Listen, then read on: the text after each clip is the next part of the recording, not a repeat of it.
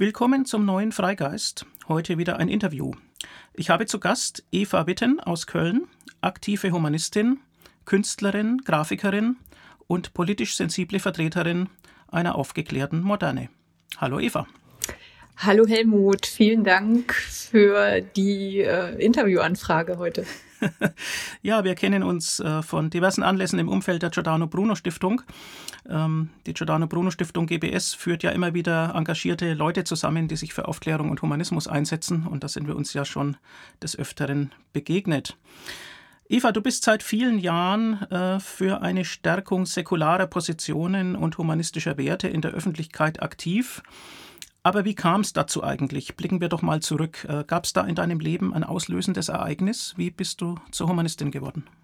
Ja, also so ein richtiges auslösendes Ereignis gab es nicht. Es war ähm, wahrscheinlich eher ein schrittweises darauf zugehen. Ähm, also ich würde denken, dass ich ähm, immer schon Humanistin war. Meine Mutter ist in einem sehr religiösen Haushalt aufgewachsen und hat sehr gelitten unter ihren religiösen Eltern und äh, in der Folge ist sie ausgetreten und hat mich gar nicht erst getauft, so dass ich Religion äh, nur aus der Distanz wahrgenommen habe ähm, bei Besuchen meiner Großeltern. Und da habe ich das ohne Abneigung, aber auch ohne jetzt äh, Zuneigung sozusagen zur Kenntnis genommen, dass sie vor dem Essen beteten und das eine große Rolle spielte. Aber ich selber habe keinen Religionsunterricht besucht und ähm, war, war sozusagen im Reinen damit. Ich bin also kirchlich nicht beschädigt worden und ähm, habe eher äh, im Heranwachsen und in der Beschäftigung mit Religion eben das aus einer ja vielleicht humanistisch-feministischen Perspektive eben ähm, dann irgendwann auch äh, als kritikwürdig empfunden, ähm, auch als altmodisch und auch irgendwie mit meinem Leben nicht äh, in irgendeiner Weise in Verbindung gebracht. Ähm, mhm. Ich habe dann 2005 in Düsseldorf äh, in einem Programmkino äh, zwei Filme gesehen. Da war der Weltjugendtag hier in Köln, der Papst war zu Gast und mhm. ähm, alle waren im religiösen Wahn. Das schwappte sogar bis Düsseldorf, wo überall singende Christen in der, in der Bahn saßen. Das fand ich irgendwie auch noch irgendwie niedlich. Dann habe ich äh, aber äh, schon natürlich die Kirche mit ihrer ganzen ähm, Sexualmoral und so weiter als, als schwierig und als kritisch empfunden und bin also in zwei kritische Filme gegangen, die an einem Abend gezeigt wurden. Das waren zwei Filme von Ricarda Hinz, die ich da damals noch nicht kannte, auch eben eine mhm. Aktivistin der Szene. Ähm, und zwar die hasserfüllten Augen des Karl-Heinz Deschner. Und mhm. äh, im Anschluss kam äh, ihre ähm, Diplomarbeit, äh, ein Film mit dem Namen Kruzifix. Ähm, und äh, der beschreibt ähm, einen absurden Fall im Düsseldorfer Karneval, äh, wo es auch um Kirchenkritik ging. Und die ja. beiden Filme, die waren so stark und pointiert, dass ich im Anschluss, also in den Folgetagen, Re Kontakt mit Ricarda Hinz aufgenommen habe ähm, und äh, gefragt habe, ob diese Filme verkäuflich wären, dass ich die einfach gern nochmal sehen wollte. So, das war so der erste Kontakt mit ihr. Und sie wiederum hat äh, 2000 2010 äh, die Buskampagne in Düsseldorf organisiert, als der Atheismusbus durch Deutschland rollte mit der Aufschrift Es gibt mit an Sicherheit grenzender Wahrscheinlichkeit keinen Gott. Ja, die säkulare Buskampagne. 2009 war das, glaube ich. Äh, 2009, okay. Ah, ja, ja, stimmt. 2009, genau. Da, das, da hat sie die Düsseldorfer Stationen organisiert und äh, mich äh, eingeladen, äh, an dem äh, Nachmittag äh, teilzunehmen, zu kommen, mir das anzugucken. Und wir haben abends zusammengesessen und äh, also uns beide gefreut über dieses große Interesse in, in Düsseldorf, äh, das dieser Bus ausgelöst hat. Und da war die Überlegung, wie könnten wir das einfangen? Wie könnten wir sozusagen das Interesse, was ja bestand, äh, ein bisschen bündeln? Ähm, offenbar gibt es eine Szene dafür, haben wir gedacht. Und mhm. was könnten wir machen? So, das war der Einstieg in den Aktivismus. Ja, verstehe. Da kann ich in eigener Sache ergänzen, dass Ricarda auch schon eine Interviewpartnerin in einem Freigeist vor etwa einem halben Jahr war. Ähm, ihr habt euch in Düsseldorf zu einem starken Team zusammengefunden, zu einem Frauenteam und habt doch dann den Düsseldorfer Aufklärungsdienst aufgebaut. Ähm, Aufklärungsdienst, das ist ja in Analogie äh, zu Gottesdienst äh, gestrickt sozusagen als Gegenkonzept. Ja. äh, mit welchen Erwartungen bist du denn an das Projekt herangegangen und, und haben die sich erfüllt? Ähm, wie ist das verlaufen? Ja, genau. Also der Name ist in einer Bierlaune entstanden. Wir haben gescherzt, solange es in Düsseldorf noch auf, äh, Gottesdienste gibt, müsste es selbstverständlich auch, auch Aufklärungsdienste geben. Natürlich äh, äh, Aufklärung äh, bezogen auf die philosophische Aufklärung. Wir hatten schon viele, viele Menschen, die gesagt haben, was äh, macht die Sexualaufklärung? Seid ihr vom militärischen Abschirmdienst? Also wir sind de facto eine GBS-Regionalgruppe und haben sozusagen einfach eine eigene Marke entwickelt. Und weil der, der Name sehr sperrig, sperrig ist, nennen wir uns äh, in der Regel eher da. Also wir sind da, Düsseldorfer Aufklärungsdienst ja. da. Groß, Groß D, Groß A, Ausrufezeichen. Genau, genau. äh, äh, sehr äh, ähm, ähm, äh, gut zu verwenden für viele Wortspiele, die wir auch nutzen. Ähm, ja, was, was hatten wir für Erwartungen? Also wir haben, äh, wie gesagt, 2009 zusammengesessen und gedacht, wir müssen was machen. Und es kam dann 2010, äh, genauer gesagt am 6. Dezember 2010 zur ersten Veranstaltung. Also es hat wirklich noch gebraucht. Wir haben mhm. äh, ähm, äh, das ein bisschen wieder aus den Augen verloren. Und Ricarda hat dann Nägel mit Köpfen gemacht, als äh, der Aktivist und Autor und Politologe Carsten Frerk durch Deutschland tourte mit seinem Violettbuch der Kirchenfinanzen. Die hat den eingeladen und gesagt, äh, also mich sozusagen wieder aktiviert und gesagt, so, jetzt, jetzt ist es soweit. Äh, wir machen unsere erste Veranstaltung. Dann mussten wir einen Veranstaltungsort finden. So, und diese Veranstaltung äh, war so gut besucht, dass wir einfach uns in der Verpflichtung sahen, das weiterzumachen und auch Lust hatten, weil äh, da war einfach gutes Publikum, gute Fragen und es war klar, dass dieses Thema trifft Nerv und wir haben äh, miteinander einfach auch äh, wirklich zu, gut zusammengearbeitet. Und dann war unsere Idee, wir gucken, wie weit wir kommen. Wir brauchen jetzt erstmal äh, kirchenkritische Themen an äh, und gucken, wer kommt, und so weiter. Und so ist das äh, relativ schnell sehr groß geworden. Die zweite Veranstaltung war schon mit Ralf König, der hatte eine kirchenkritische oder ähm, religionskritische äh, Comic-Trilogie gerade auf den Markt gebracht und da waren, glaube ich, 250 Leute oder 300 Leute irgendwie in einer Halle, die dann gekommen sind. Und also wir waren sozusagen von unserem eigenen Erfolg so überrascht, und so euphorisiert, dass wir Lust hatten, äh, weiterzumachen. Äh, in den ersten Jahren wirklich unter Aufbietung wahnsinnig vieler ähm, selbstausbeuterischer ja. äh, Momente ja, das ist ja typisch für ehrenamtliche Projekte. Ähm, das ist ja beeindruckend, das ist schon über zehn Jahre her. Ja. Ähm, viele Projekte werden nicht so alt. Ja. Ähm, wie würdest du denn die Schwierigkeiten beschreiben oder was hast du gelernt aus diesen ja, Vernetzungen? Würdest du heute, würdest du irgendwas anders machen heute? Nein, ich würde es genauso machen. Also äh, wir haben, äh, das war äh, getragen von Sympathie und Engagement zunächst und das ist nicht abgeebbt, weil eben sehr schnell viele Leute dazugekommen sind. Es haben uns auch immer wieder einige verlassen, aber wir haben sozusagen relativ schnell verschiedene Veranstaltungsformate entwickelt ähm, mhm. um eben auch eine relativ breite, ähm, ein breites Publikum anzusprechen. Also wir haben sogenannte Aufklärungsdienste gemacht und prominente säkulare Persönlichkeiten eingeladen, Vorträge zu halten und zu diskutieren. Dann haben wir als nächstes einen humanistischen Salon äh, ähm, entwickelt, der monatlich stattfand und den wir zunächst als niedrigschwelligeres Angebot angedacht hatten, nämlich für Experten und Expertinnen aus unseren Besucherreihen, die sozusagen ihre ähm, also ein Vortrag äh, aus dem naturwissenschaftlichen, religionskritischen, philosophischen oder was auch immer Themenbereich halten sollten, ähm, auf Grundlage ihrer Expertise. Das ist allerdings dann auch relativ schnell ähm, erfolgreich geworden und in ein mehr oder weniger Profiformat gemündet.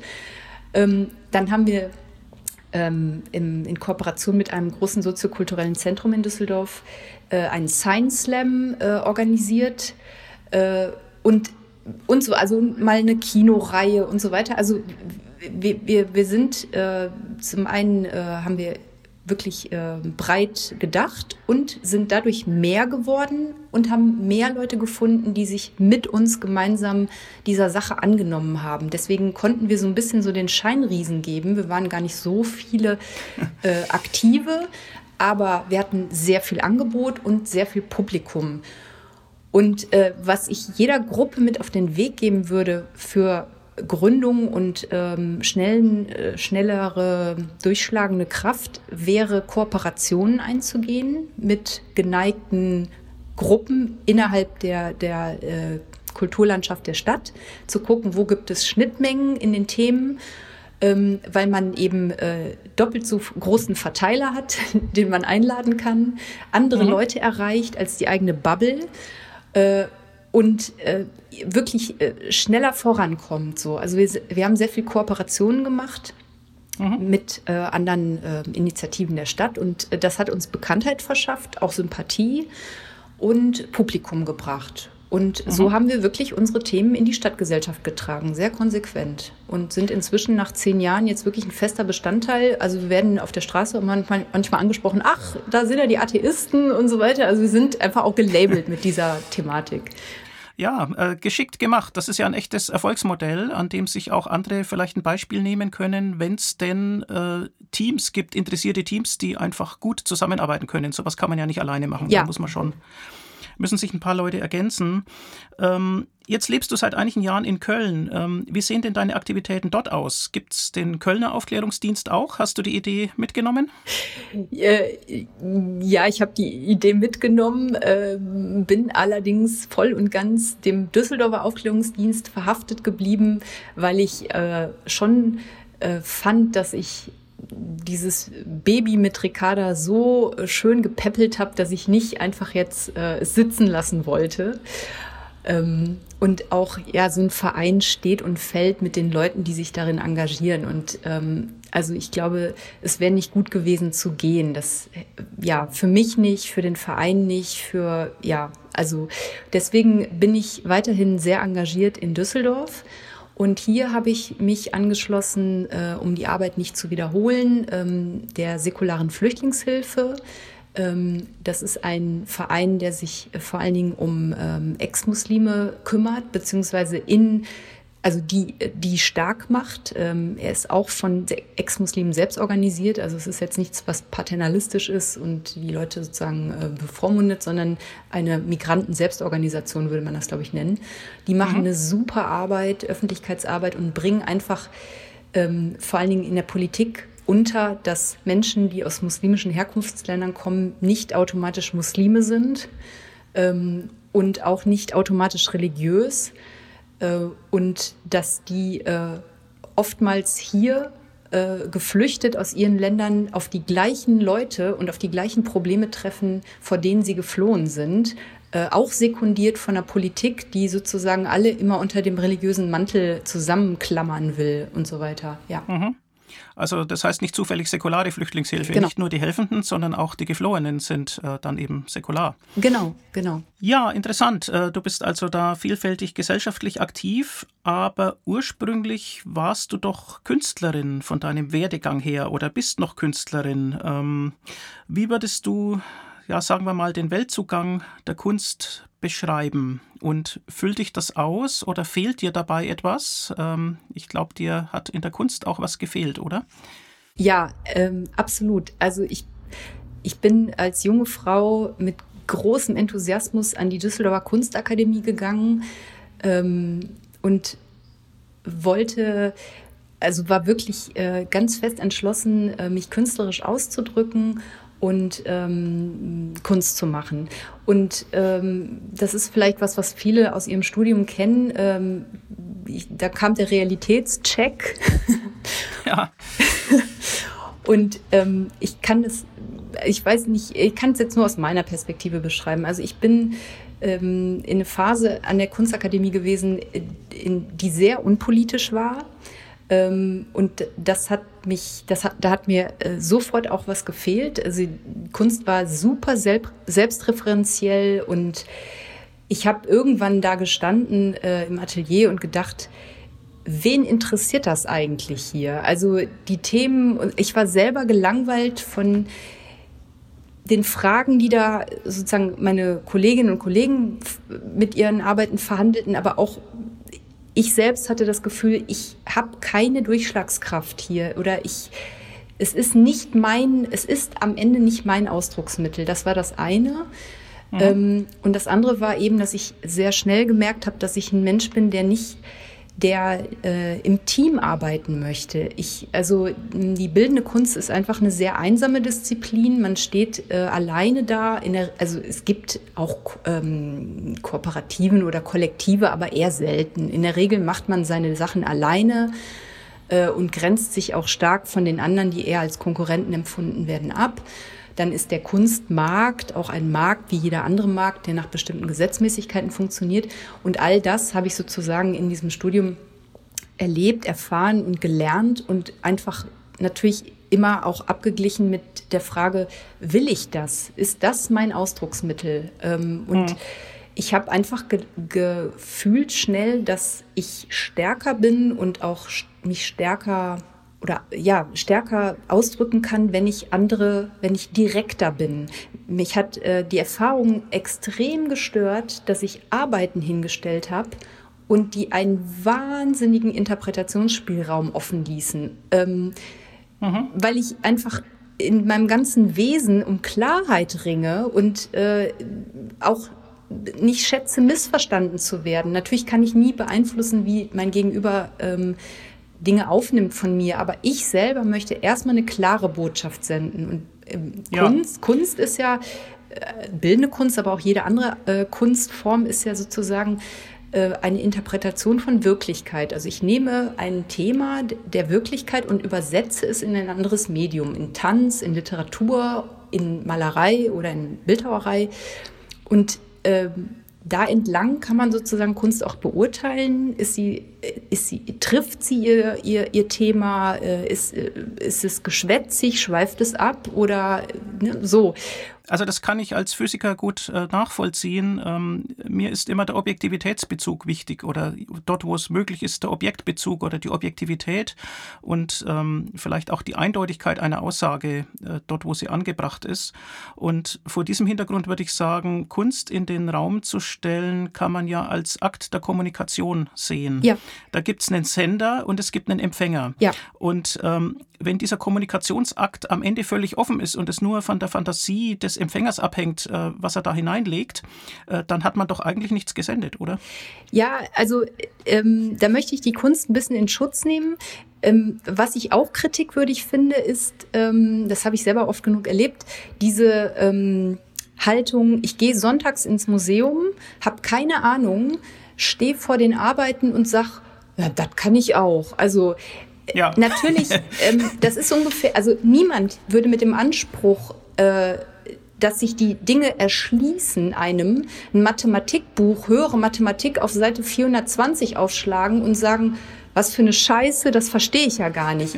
Sondern jeder würde verstehen, man muss sich mit der Materie beschäftigt haben, ähm, ja.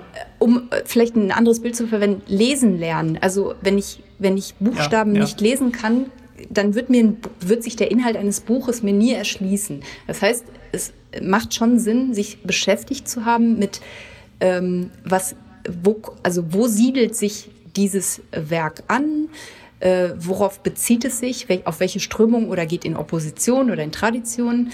Ähm, und was, äh, womit befasst sich der Künstler? So, das ist das ein, das ist sozusagen die Leistung des Rezipienten, des Empfängers. Also da stimme ich zu, da wollen wir nicht im Banausentum das Wort reden, da hast du natürlich genau. recht. Genau. Ja. Der, der Sender wiederum, und da gibt es natürlich auch jede Menge Kritikwürdiges, muss in meinem Verständnis von Kunst aber auch eine klare Botschaft absenden. Und es gibt viele Kolleginnen und Kollegen, die also Nebelkerzen werfen und auch von diesem auratischen Leben profitieren, dass man sozusagen unscharf bleibt, sich einer äh, Aussage verweigert und so weiter.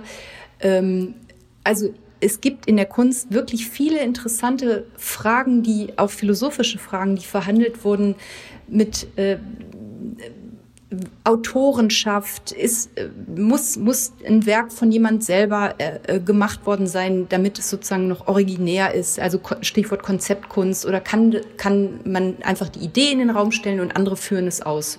Gerhard Richter hat äh, ne, zum Beispiel oder ähm, die Minimalisten, Arte Povera, die Frage, wo Farbe, Farbauftrag, ähm, oder Räumlichkeit und so. Also da, da gibt es schon interessante, wirklich interessante äh, Fragen und auch natürlich auch die, die Schnittstelle zum politischen Aktivismus wird künstlerisch immer wieder berührt.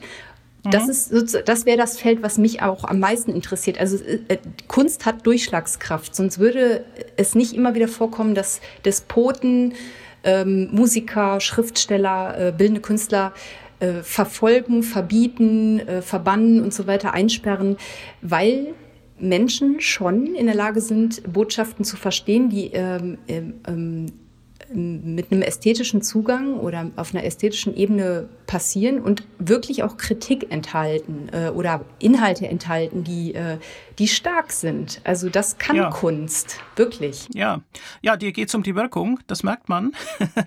ähm, wie gehst du mit den Kunstschätzen vergangener, vergangener Jahrhunderte um? Die hatten ja oft eine relativ klare Aussage, weil es auch ähm, klare und ähm, äh, zahlungskräftige und äh, mächtige oft äh, Auftraggeber gab. Ähm, siehst du das eher als Spiegel für unsere heutigen gesellschaftlichen Verhältnisse ähm, oder ist es einfach Anschauungsmaterial, was man künstlerisch alles machen kann? Äh, wie gehst du mit der Kunst der Vergangenheit um?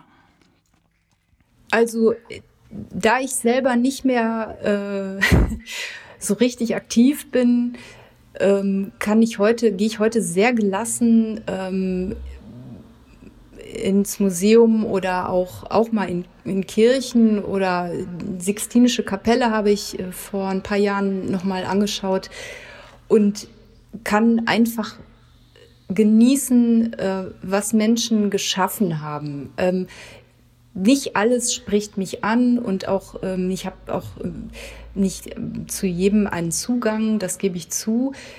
Was ich durch meine Beschäftigung mit Kunst gelernt habe, und das ist ein Gewinn, finde ich, ist, dass wenn man ein bisschen Ahnung hat ähm, und versteht, was derjenige meinte, auch, auch äh, bezogen auf frühere Kunstwerke, ähm, man einen Zugang findet jenseits des Geschmacks. Also es geht dann nicht mehr nur um die Frage, finde ich das jetzt ästhetisch, äh, sondern ich kann den Wert eines Kunstwerkes auch äh, absolut gutieren und ähm, zugestehen und genießen, wenn ich weiß, was gemeint wurde und äh, es jetzt nicht nur darum geht, äh, finde ich das schön oder nicht. Also es ist mehr. Mhm. Ich kann äh, mich, ja, ich kann mich, ich kann genießen, dass jemand eine Übersetzung gefunden hat, die ich vielleicht so nie gefunden hätte, aber die stimmig ist und die schön ist. Und äh, jetzt, äh, ich kann auch Handwerk genießen. Also das, was Menschen, was Künstlerinnen und Künstler im Auftrag von Kirchenfürsten, äh, Landesfürsten gemalt haben, äh, interpretiert haben, auch oft ja religiöse Themen. Ja, das ist toll. Also das ist ganz, äh, ja, das kann ich genießen, ja. Ja, ja, schön. Es ist also kein verkniffenes, sondern ein informiertes und reflektiertes Verhältnis zur ja. Kunst, äh, das du entwickelt hast.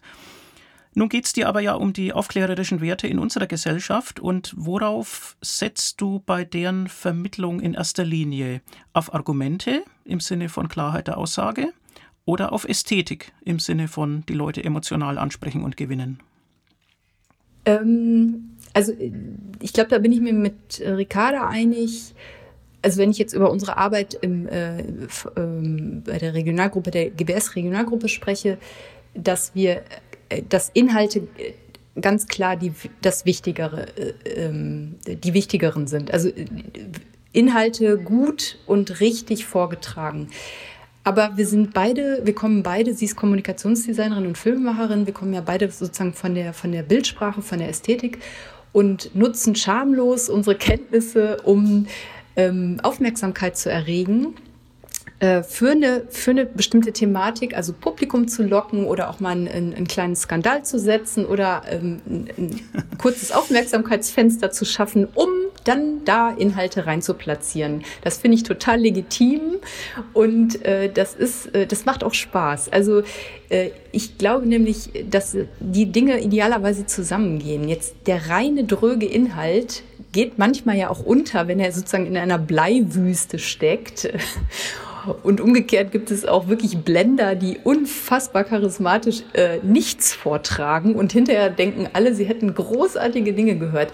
Und idealerweise treffen sich die Sachen einfach, äh, dass man äh, ähm, ja, mit äh, Ästhetik, äh, und zwar schon im Kleinen, sozusagen, dass Dinge gut ausgeleuchtet sind, ansprechend aussehen, ansprechend beworben werden, aber vielleicht eben auch eine, vorher noch einen, einen Auftakt hatten, einen Film, einen kleinen Skandal, bildtechnisch oder einen kleinen Witz. Ähm, und äh, dann eben äh, eine gute Bühne für die Inhalte bieten, die dann kommen. Ja, klar. Also eine professionelle und gewinnende Vermittlung, ähm, gerade für starke Inhalte, ist natürlich das, was man sich eigentlich nur wünschen kann. Und das ist sicherlich auch ein Teil des Erfolgsgeheimnisses eurer Aktivitäten. Ähm, Du verbindest Argumente und Ästhetik ja auch bei deiner Mitarbeit als Illustratorin ähm, bei diversen Veröffentlichungen.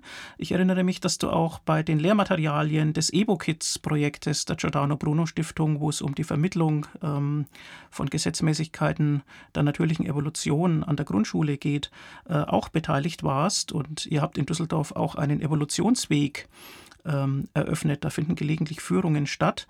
Ja, sind das Aktivitäten, die äh, für deinen Anspruch typisch sind? Ja, also ähm, ich ähm, habe in der Hinsicht jetzt keinen künstlerischen Anspruch, dass ich denke, ich muss jetzt Kunst schaffen, sondern ich äh, nutze mein äh, bildnerisches Talent oder das, was ich eben auch, äh, wo ich eine Ausbildung genossen habe und stelle das in den Dienst der Sache. Also ähm, in dem Fall eben in die Vermittlung und äh, Popularisierung von naturwissenschaftlichen, säkularen und auch religionskritischen Inhalten, um ähm, ja, um Mitstreiterinnen und Mitstreiter zu finden, um ähm, vielleicht auch Diskussionen zu äh, entfachen, einfach um die Stadtgesellschaft, um der Stadtgesellschaft zu zeigen, äh, es gibt uns, schließt euch uns an oder diskutiert mit uns. Mhm. Du bist ja weiterhin als Grafikerin und als Illustratorin tätig. Das ist sozusagen die Art, wie deine künstlerische Vorbildung ähm, jetzt nützlich eingesetzt wird. Genau, ja. Ja, Stichwort äh, wissenschaftliche Inhalte. Ähm, welche Rolle siehst du denn äh, für die Wissenschaften, speziell auch für die Naturwissenschaften, äh, in der Vergangenheit, in der Gegenwart, aber auch ähm, in der Zukunft bei der Begründung eines modernen Welt- und Menschenbildes? Ja, ähm.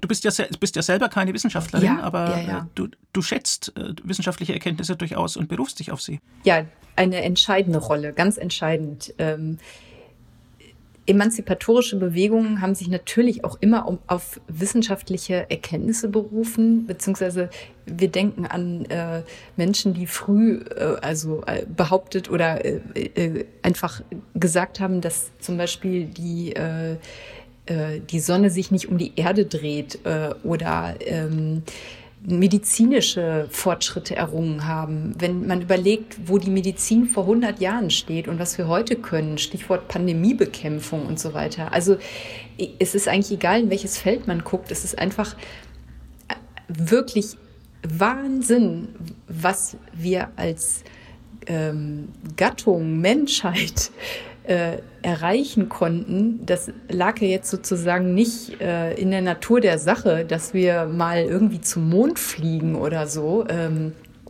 ähm, und und äh, Gefäßchirurgie beherrschen und ich weiß nicht, also was an äh, Dingen erschaffen und denken können.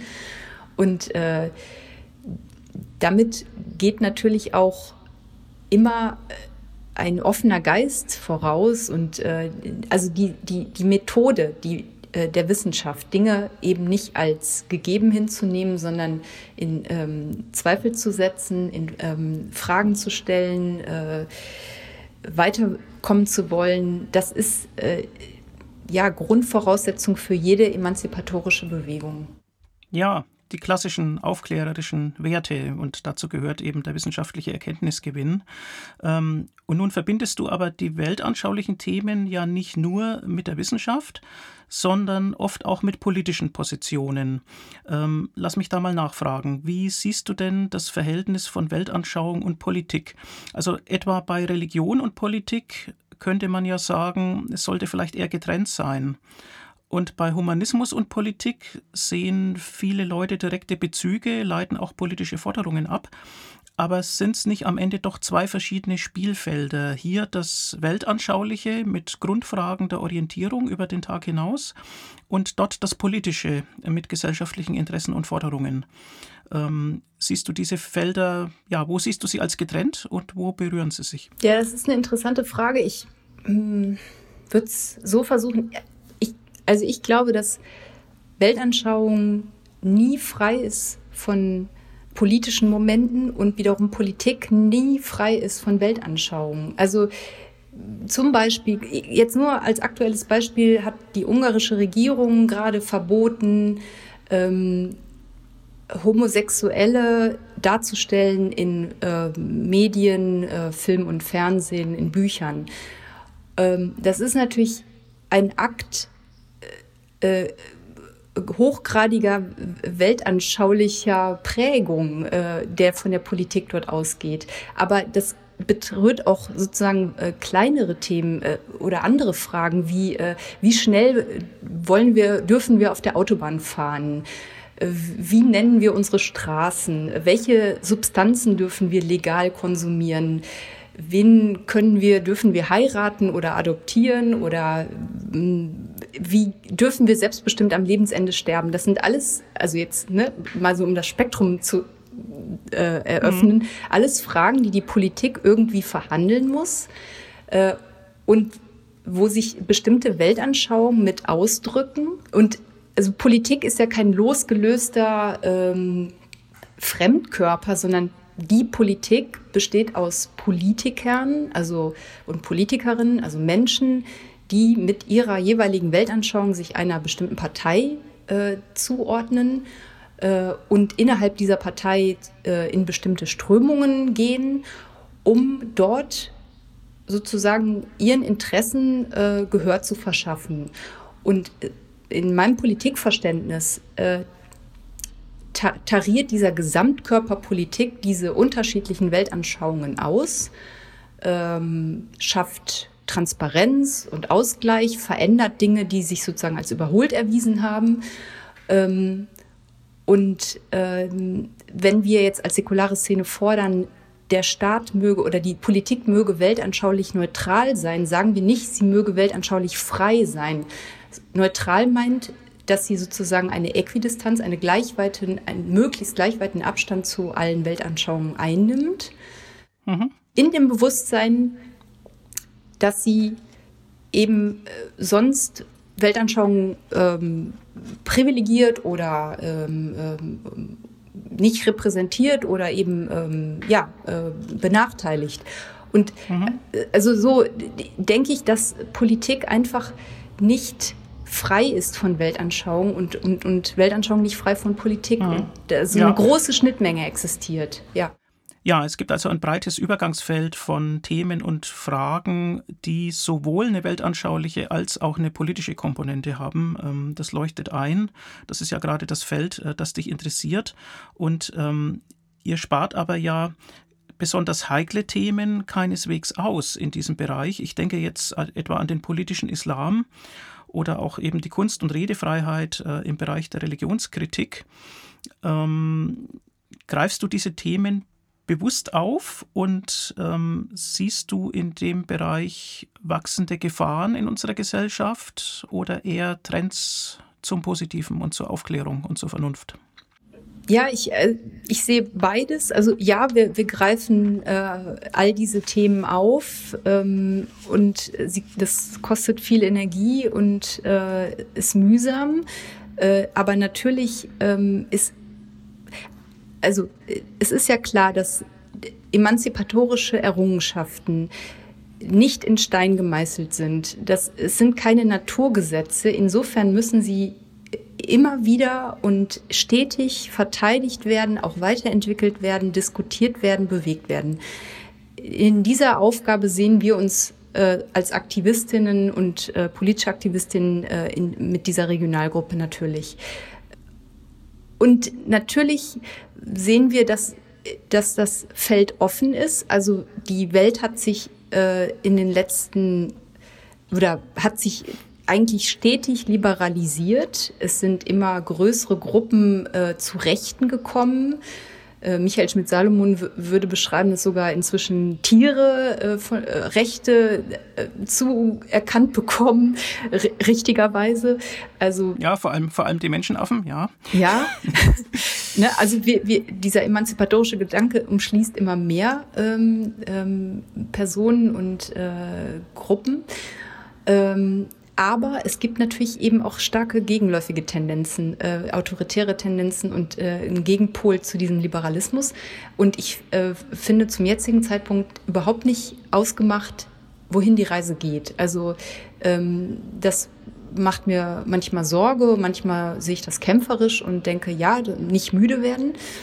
Ähm, und interessant ist eigentlich in den, in den finde ich in den letzten Entwick in, oder in den letzten Jahren äh, gibt es autoritäre Strömungen auch innerhalb von Gruppen, wo man es gar nicht vermutet hätte. In dem Fall jetzt zum Beispiel äh, auch sehr autoritäre linke Positionen, äh, Stichwort Identitätspolitik, die zum Teil sehr ähm, autoritär auftritt äh, oder eben so vehement auftritt, dass äh, Leute wie wir keine, zunehmend keine Lust mehr haben, sich mit Positionen öffentlich hinzustellen, weil sie ähm, ähm, dann einen Shitstorm erwarten müssen oder verbrämt sind und so weiter oder also verbrannt sind für bestimmte äh, mhm. Themen. Und das finde ich, ist schon echt eine schwierige Tendenz. Die macht mir Sorge. Also, dass eben jetzt autoritärer ähm, Diskurs nicht nur von den bekannten Ecken kommt, sondern eben auch noch aus anderen Ecken und wir mhm, uns mhm. wirklich breit stemmen müssen. Ja, das heißt, du fühlst dich äh, den universellen Menschenrechten und Freiheitsrechten verpflichtet, eigentlich eine ganz klassische aufklärerische Position, und würdest dann deren Einschränkungen kritisieren, egal von welcher Seite sie ausgehen. Ja, ja. Ganz klar. Und dabei, dabei haben insbesondere auch Religionsgemeinschaften dann nicht irgendeine Sonderstellung von vornherein, sozusagen, nicht irgendein Sonderrecht. Nein, also äh, kritikwürdige Dinge sind immer kritikwürdig, egal von welcher Religionsgemeinschaft sie jetzt vorgebracht werden. Also ähm, ja, das ist eben die Klarheit der Aussage. Ja, sehr schön. Ähm, du hast, das will ich auch noch erwähnen, schon im Jahr 2009 ein kleines Karikaturenbüchlein äh, zum Thema Burka veröffentlicht. Ähm, das heißt auch einfach Burka, ähm, im Eichborn Verlag erschienen. Ähm, und wer sich das äh, vielleicht antiquarisch beschaffen will, äh, sozusagen als Secondhand Burka, äh, der muss wissen, dass dein Name damals noch etwas anders war, Eva Schwingenheuer. Ähm, du hast deinen Namen ähm, mehrfach gewechselt, hieß dann auch mal Eva Kreuz und heißt jetzt Eva Witten. Äh, nur damit deine Fans dich wiedererkennen. genau. Aber zu diesem Burka-Büchlein, äh, das ist ja auch nun schon über zehn Jahre her. Welche Reaktionen hat das denn damals ausgelöst? Ja, interessanterweise ähm, kam die heftigste Kritik, äh, so wie eben beschrieben, aus dem linken akademischen Feld das waren damals Konvertitinnen, die mich sozusagen des kolonialistischen, rassistischen Blicks bezichtigt haben oh. und mhm. quasi unterstellten, ja, ich wäre, also ich, ich würde den westlichen Blick einnehmen und wäre beleidigt, weil sich die Frau unter ihrer Burka eben entzieht. Also das war schon so, so, so ein Argumentation für äh, die Burka ist ein Selbstbestimmungs- äh, und, und äh, Stärkungsinstrument der Frau und sie drückt damit sozusagen ihre Stärke aus.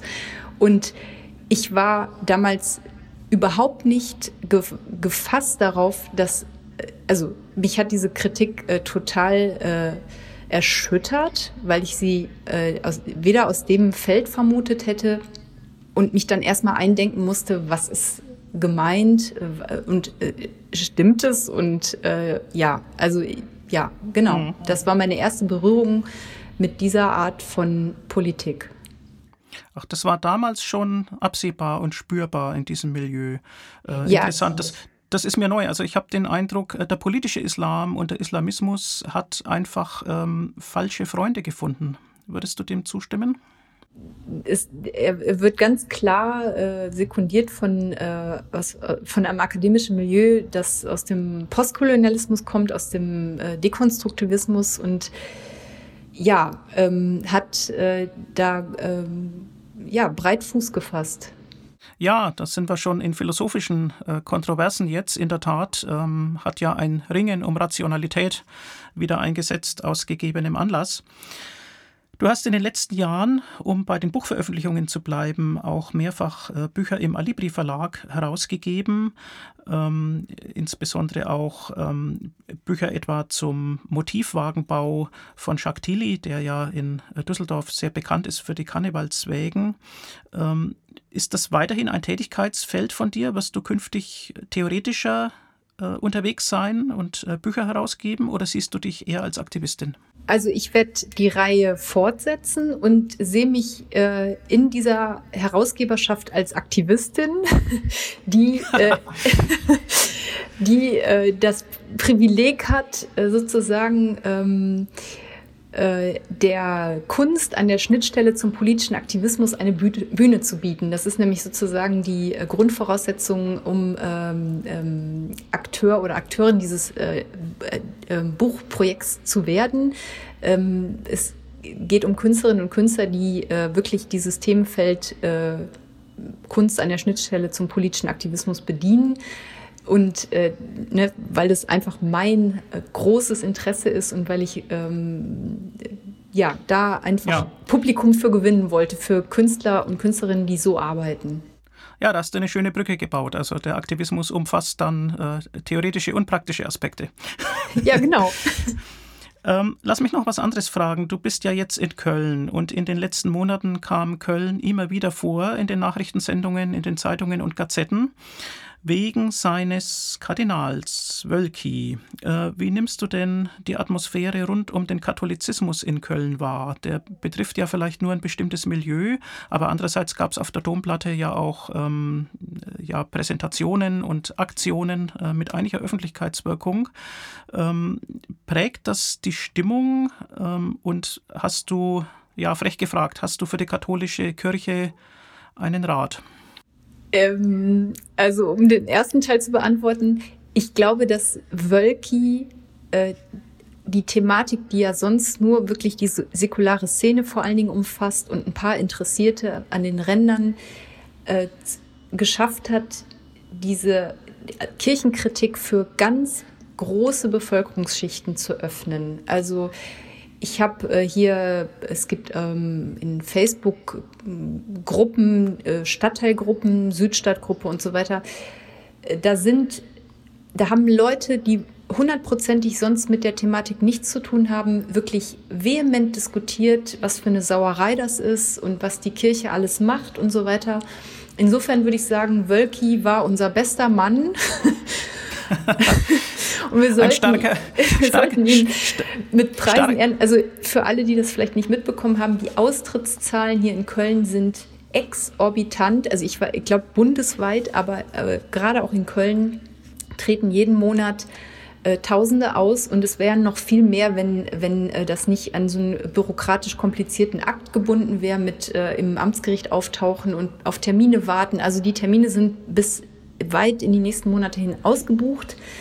Äh, und es treten jetzt sogar Leute aus, die, glaube ich, mit der Kirche tief verwurzelt sind, ähm, was der Kirche zu denken geben würde. Also in, im, in, im Sinne unserer Szene finde ich das äh, begrüßenswert und toll, dass sich so viele Leute jetzt wirklich Gedanken machen, ähm, in welchem Verein sie Mitglied sind und ob sie das eigentlich weiter tragen, mittragen wollen. Ob ich, also wenn ich der Kirche einen Rat geben würde wollen, würde ich sagen, sie ist mit ihrem äh, Wahrheitsanspruch und ihrem All, also ihrem Ewigkeitsanspruch natürlich in einer absoluten Sackgasse in dem Moment, wo sie sagt, wir, wir, gehen nicht mit dem Zeitgeist, aus Prinzip nicht, sondern wir verkündigen ewige Wahrheiten und jetzt aber merkt, dass sie mit dem, was sie vertritt, zunehmend nicht mehr anschlussfähig ist. Äh, an äh, groß, großstädtische Milieus, aber auch, ähm, ja, auch an andere Milieus, ähm, dass Leute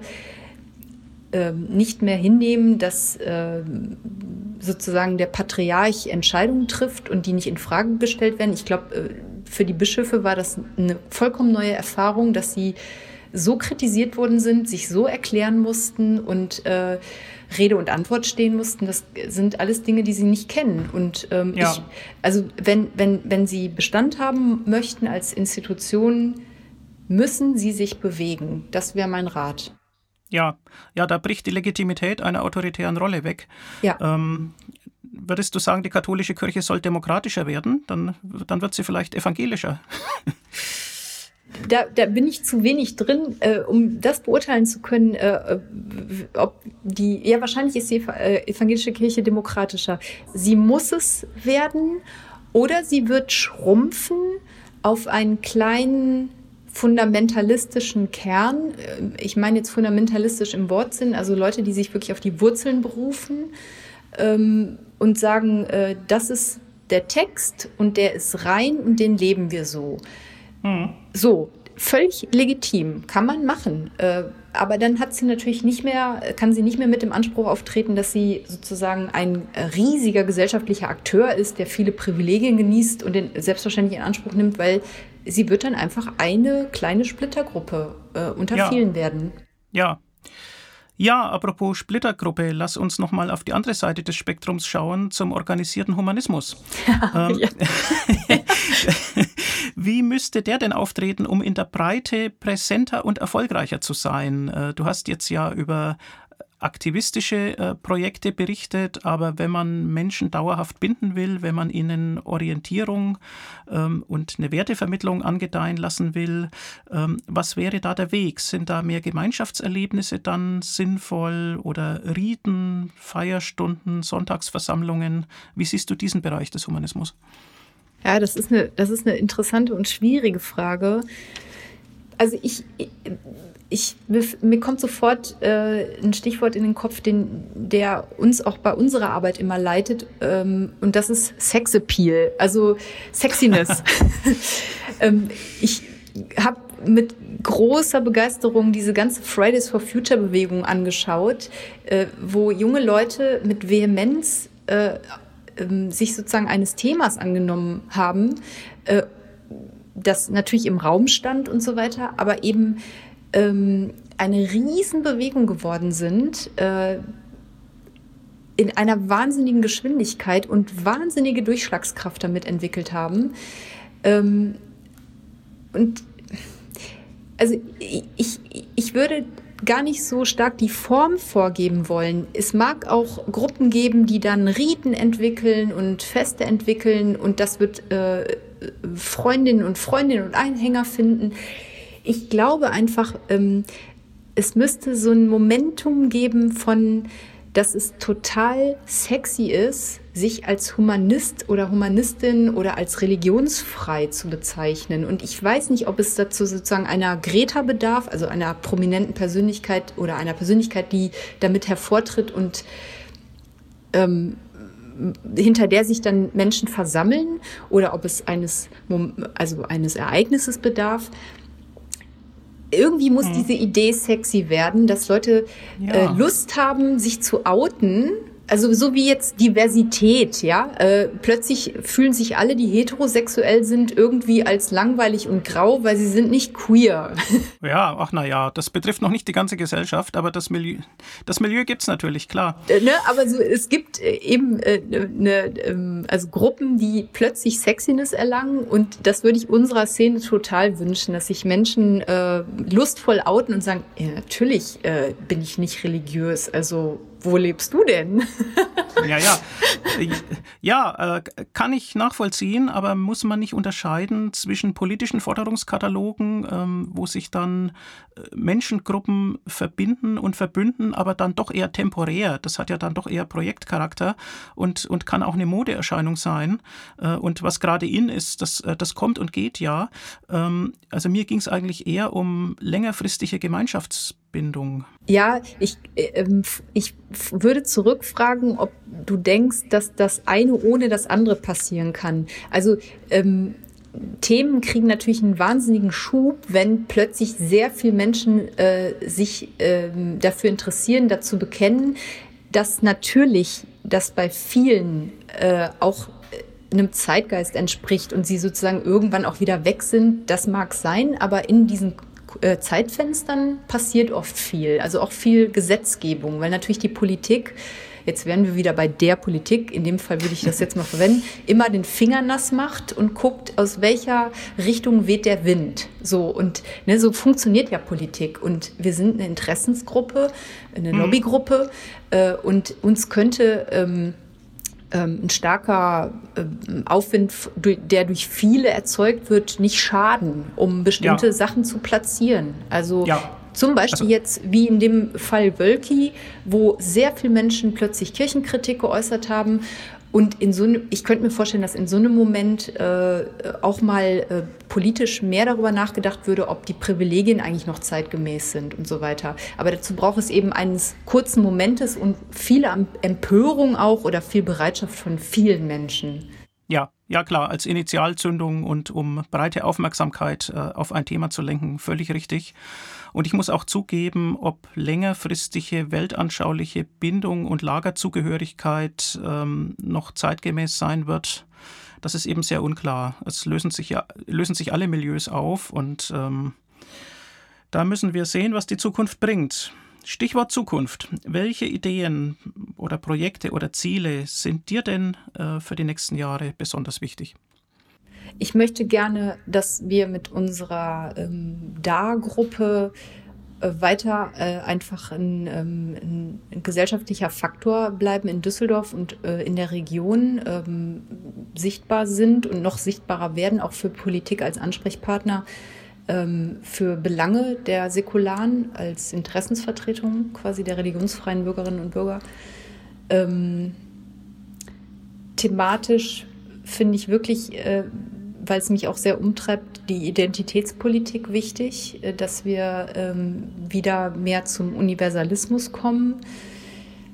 Ähm, ich bin gespannt, was mit dem politischen Islam wird.